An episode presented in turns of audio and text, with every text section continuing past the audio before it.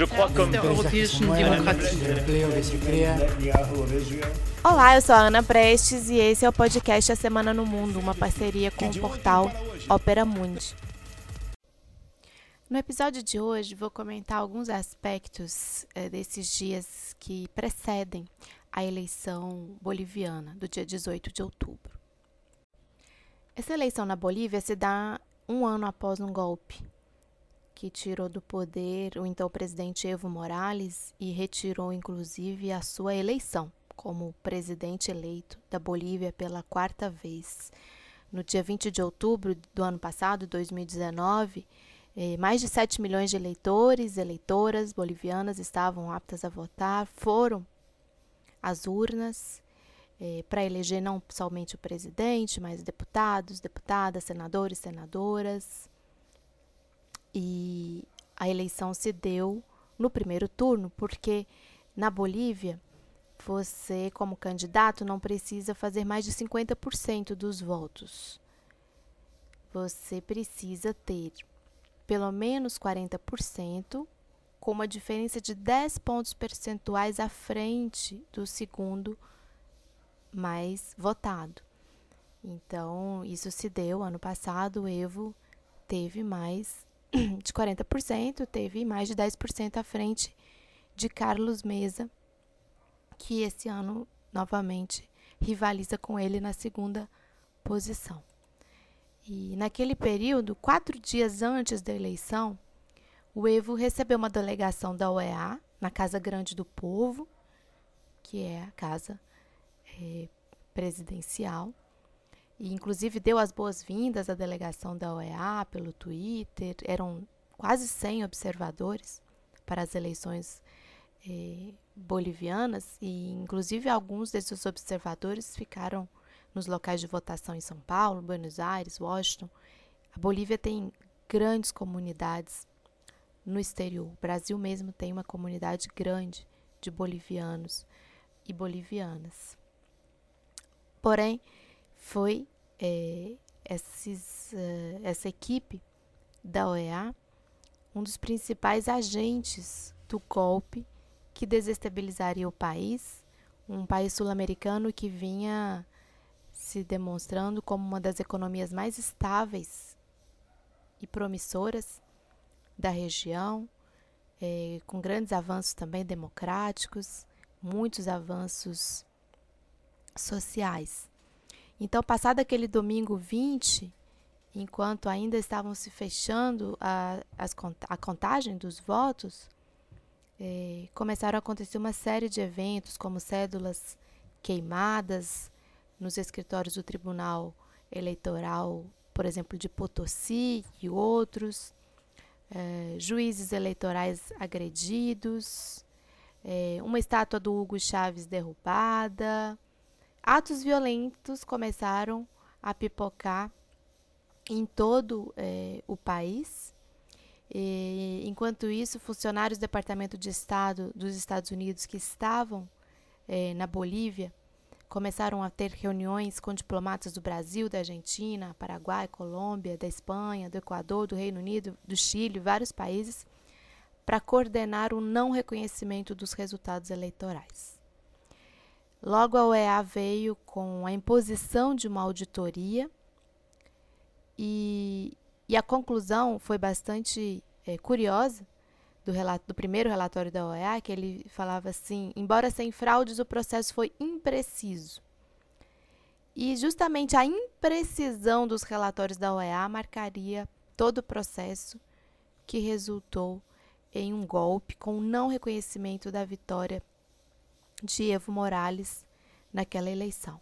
E dali em diante, todo o cenário de um golpe estava já montado, violência nas ruas, não reconhecimento do processo eleitoral por, pelos países da região, vários países da região, é, os, as sucessivas declarações da OEA, é, o papel dos militares bolivianos em conluio com os militares norte-americanos que praticamente impuseram uma renúncia ao Evo eh, Evo, no, no, no começo da, do processo, decidiu não colocar o exército nas ruas, na, na sua é, no seu discurso para não incrementar a violência, não dar mais argumento aos golpistas, mas na verdade o exército estava mancomunado com os golpistas e acabou impondo uma derrota é, bastante grande, né? uma derrota é, como nós só vimos no século passado, nos regimes autoritários que vários países é, latino-americanos viveram. Não houve uma resistência armada ao golpe por parte de quem estava no poder, parte de Evo e seu partido, MAS e PSP. Para quem não conhece, o MAS significa Movimento ao Socialismo e PSP porque instrumento pela soberania dos povos. O que houve foi muita manifestação de rua, é, marchas pacíficas. E por parte dos golpistas houve massacre massacre de Sacaba e Sencata, é, em que a população local foi massacrada, é, assassinada, é, largada sem é, poder recorrer a serviços médicos para atendimento das pessoas feridas. Um horror, inclusive reportado por um pela Comissão Interamericana de Direitos Humanos, que é um órgão da OEA que foi instrumento do golpe. Então, na verdade, o, a resistência e a reação do MAS foi no sentido de proteger suas lideranças. Tanto Evo como o vice-presidente Garcia Lineira saíram do país, ministros, lideranças foram para a Argentina, para o México.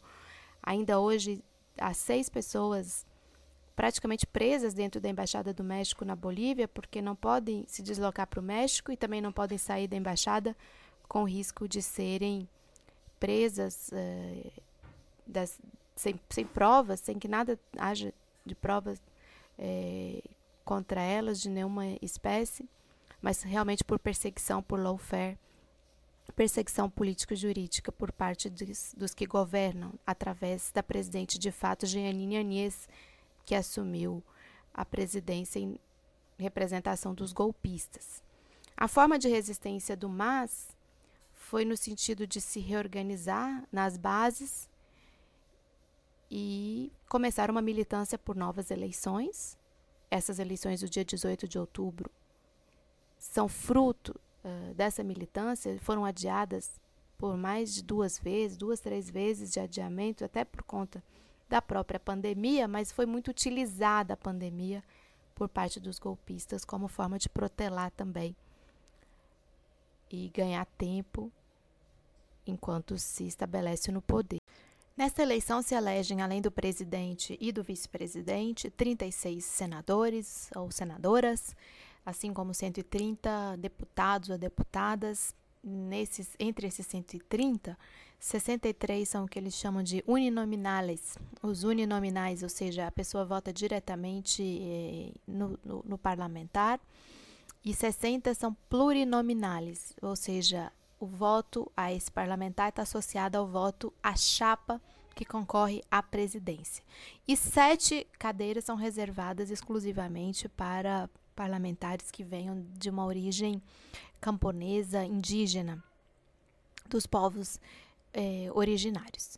Eh, quem são os candidatos pelo MAS e PSP eh, a presidente e vice? São o Luiz Arce e o Davi Choquehuanca, sendo que o Luiz Arce, conhecido lá popularmente como Lúcio, foi por muito tempo eh, ministro da Economia do governo Evo, quase até o final eh, do governo Evo, e o Choquehuanca foi ministro das Relações Exteriores.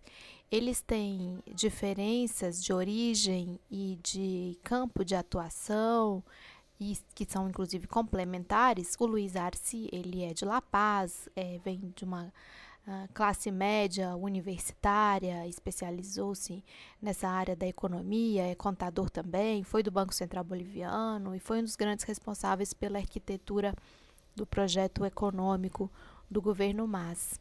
Já o Choquehuanca é uma liderança indígena, aimara, com uma relação muito direta com a, a população é, originária, com a população indígena da Bolívia, tem um, um poder de comunicação, inclusive, com essa população que é fortíssimo e faz uma diferença quando se trata de é, comunicar com as pessoas que projetos estão em disputa nessa eleição. E esse é um dos grandes problemas para os golpistas que querem tirar o governo, é, qualquer possibilidade do MAS ganhar o governo, que é essa comunicação direta com uma população que por séculos, desde o colonialismo, foi totalmente excluída de qualquer participação na sociedade boliviana. O principal adversário de Luiz Arce nessa eleição é o Carlos Mesa, que foi também o principal adversário de Evo Morales na eleição passada. Quem é o Carlos Mesa? É uma figura é, proveniente de uma classe média alta, branca, boliviana, de La Paz, filho de universitários, é, é um acadêmico da área da literatura, mas investiu muito também na sua carreira de jornalista, se projetou como comunicador, se associou nos anos 90 aos que defendiam um projeto neoliberal e chegaram a implementar um projeto neoliberal uh, na Bolívia, como Sanches de Lozada. Foi, o, o Mesa foi, chegou a ser presidente naquele período bastante conturbado da Bolívia entre 2001 e 2005, em que o país teve cinco presidentes. Ele ficou um pouco mais de um ano na presidência e ele representa um projeto neoliberal eh, que nós conhecemos bem o discurso, né? Um discurso pretensamente anticorrupção, pela é, enxugamento do Estado, implementação de políticas neoliberais, privatização. Então, ele conseguiu angariar o voto dos descontentes com o MAS e PSP. E logo em seguida, depois dele, vem o candidato Fernando Camacho, esse de uma outra matriz, é, matriz de se firmou é, entre as milícias formadas ali em Santa Cruz, é, de uma raiz bastante golpista mesmo. Nós até é, às vezes nos referimos ao Camacho como se fosse o Bolsonaro da, da Bolívia. Então, ele tem esse perfil autoritário, neofascista, racista. Durante o golpe do ano passado, ficou famosa a imagem dele entrando na casa presidencial, na residência presidencial, com uma Bíblia e uma, uma bandeira da Bolívia é, dizendo que que estavam tirando os socialistas, estavam tirando o, o Evo e todo, todo o seu governo é, do poder, ou seja, um perfil que nós aqui no Brasil também, infelizmente, conhecemos bem. Algumas informações assim importantes sobre medidas tomadas pelo governo Anies nos últimos dias, nas últimas semanas. Primeiro, acenos muito importantes para as Forças Armadas, para os militares, no sentido de homenageá-los e tentar cativá-los e dizer que é, pedir a eles que votem contra o MAS e que cuidem dos votos. Isso foi deixado bem claro pela Anês do, sobre o cuidado com os votos, a guarda dos votos.